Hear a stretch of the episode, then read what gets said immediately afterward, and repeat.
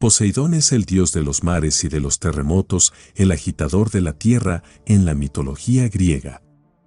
Es hijo de Cronos y Gea, Poseidón fue tragado por su padre al momento de nacer debido a la profecía que lo aterraba, luego de ello Zeus fue en busca de Cronos a quien hizo vomitar a sus hermanos y así empezar la rebelión contra los dioses que terminaría en la titanomaquia, luego del triunfo de los dioses el mundo quedó repartido así.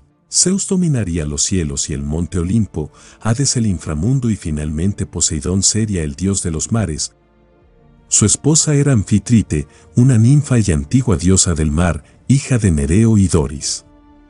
Poseidón fue padre de muchos héroes, entre ellos el afamado Teseo.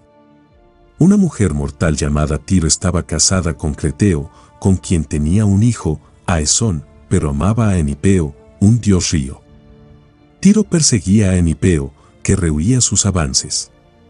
Un día Poseidón, lleno de deseo hacia Tiro, se disfrazó como Enipeo y de su unión con ella nacieron los héroes Pilies y Neleo.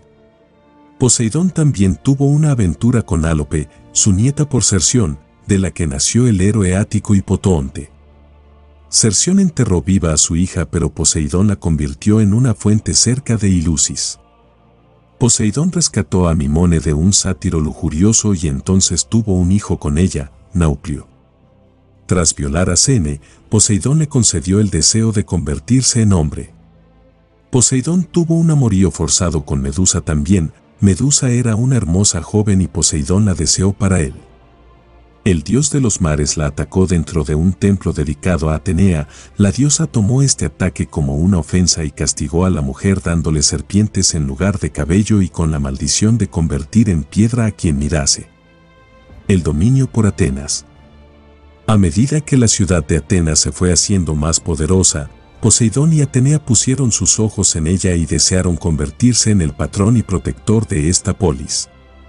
Para dirimir el conflicto, ambos decidieron ofrecer a la ciudad un regalo, de forma que fueran los propios atenienses quienes decidieran acerca de la cuestión. En presencia de Cécrope, rey de los atenienses, Poseidón golpeó el suelo con su tridente e hizo manar de la tierra una fuente de agua. Sin embargo, el poder de Poseidón se limitaba a las aguas marinas, por lo que la fuente que hizo brotar era de agua salada. Atenea a su vez enseñó a Cécrope los secretos del cultivo del olivo, un árbol que ofrecía a los atenienses tanto la posibilidad de alimentarse directamente con su fruto, las olivas, como la alternativa de su elaboración para producir aceite. Cécrope, entusiasmado ante las posibilidades económicas del nuevo cultivo, otorgó la victoria a Atenea, que de este modo se convirtió en la protectora y la divinidad principal de la ciudad de Atenas. Poseidón, enfurecido, hizo que la fuente que había manado bajo su tridente inundara una parte del Ática con sus aguas saladas. No satisfecho con esta venganza, hizo que su hijo Eumolpo atacara a Atenas y acabara con la vida de Erecteo, sucesor de Cécrope. Pese a esta airada respuesta, los atenienses, un pueblo de vocación marinera, mantuvieron el culto a Poseidón durante toda su historia, en enclaves como el Cabo Sunión, donde aún hoy podemos contemplar el magnífico templo dedicado al dios de los océanos. Las murallas de Troya. La actuación de Poseidón en el ciclo de la guerra de Troya resulta muy controvertida por sus cambios de actitud respecto a un bando y otro. En la Ilíada, Poseidón aparece como un aliado de los ejércitos griegos en su lucha por conquistar Troya, algo comprensible si tenemos en cuenta que Laomedonte, padre del rey Príamo, había desatado la ira del dios al negarse a recompensarle por su papel en la construcción de la muralla. Aunque este enfrentamiento se saldó con el envío de un monstruo marino contra las costas de Troya, Poseidón no olvidó la ofensa y, al desatarse el conflicto entre griegos y troyanos, se alineó con las tropas de los aqueos. En la teomaquia narrada por Homero en uno de los cantos de la Ilíada, Poseidón protagoniza uno de los enfrentamientos más duros entre dos dioses al trabar combate con su sobrino Apolo, partidario de los troyanos, saldándose esta lucha con un empate entre ambos. Pese a haber demostrado durante todo el conflicto un gran apego a la causa de los griegos, esta buena relación cambió al finalizar la guerra. Los aqueos, tras la toma de la ciudad y la consiguiente masacre de troyanos, se olvidaron de rendir el culto debido a los dioses y profanaron templos y espacios sagrados. Poseidón, irritado ante esta situación, envió una gran tempestad que dispersó los barcos de los argivos que regresaban a sus hogares tras muchos años de ausencia.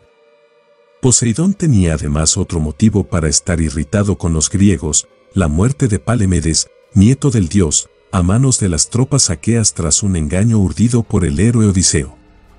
Como consecuencia de esta tempestad, muchos barcos griegos se hundieron o se estrellaron contra los acantilados. Los que consiguieron salvarse se encontraron dispersos por el océano y tardaron aún varios años en regresar a sus ciudades de origen. En enfrentamiento de Poseidón con los héroes griegos se desarrolla más aún en la Odisea, poema que narra el regreso a su patria del héroe Odiseo tras su participación en la guerra de Troya. Odiseo y sus compañeros, separados del resto de la flota por la tempestad antecitada, llegaron hambrientos y sedientos a la isla de los cíclopes. Allí fueron encerrados en una cueva por el cíclope Polifemo, que pretendía devorar a los griegos uno a uno por haber penetrado en sus dominios. Para escapar de la bestia, Odiseo urdió un ingenioso plan, emborrachó al cíclope y, una vez este cayó dormido por los efectos del vino, le clavó una estaca afilada en su único ojo, dejándole ciego. Aunque los griegos consiguieron de este modo escapar del monstruo, se ganaron el odio de Poseidón, padre de Polifemo. De ahí en adelante, el dios de los mares se encargó de que el viaje de regreso a casa de Odiseo estuviera marcado por peligros constantes. Solo la intercesión de Atenea, diosa protectora de Odiseo, calmó las iras del dios, que, finalmente, permitió que el héroe regresara al hogar junto a su esposa Penélope. El culto al dios de los mares. La principal esfera de influencia de Poseidón fueron las aguas marinas. Las principales representaciones muestran al dios en esta faceta, armado con su tridente y montando en un carro de guerra marino tirado por enormes hipocampos. Sin embargo, como ya hemos señalado, Poseidón estuvo también relacionado con los terremotos al ser estos interpretados como movimientos acusados por la agitación de las aguas subterráneas. El himno mal atribuido a Homero himno de Poseidón habla de este dios como el que agita la tierra y el mar estéril, por lo que podemos suponer que esta faceta era tan antigua como su papel de dios de los mares. Es también frecuente encontrar referencias que ligan a Poseidón con los caballos, hasta el punto de que uno de los nombres más populares de este dios fue el de Poseidón Hipios. De este modo aparece también citado en el himno homérico a Poseidón, como tomador de caballos.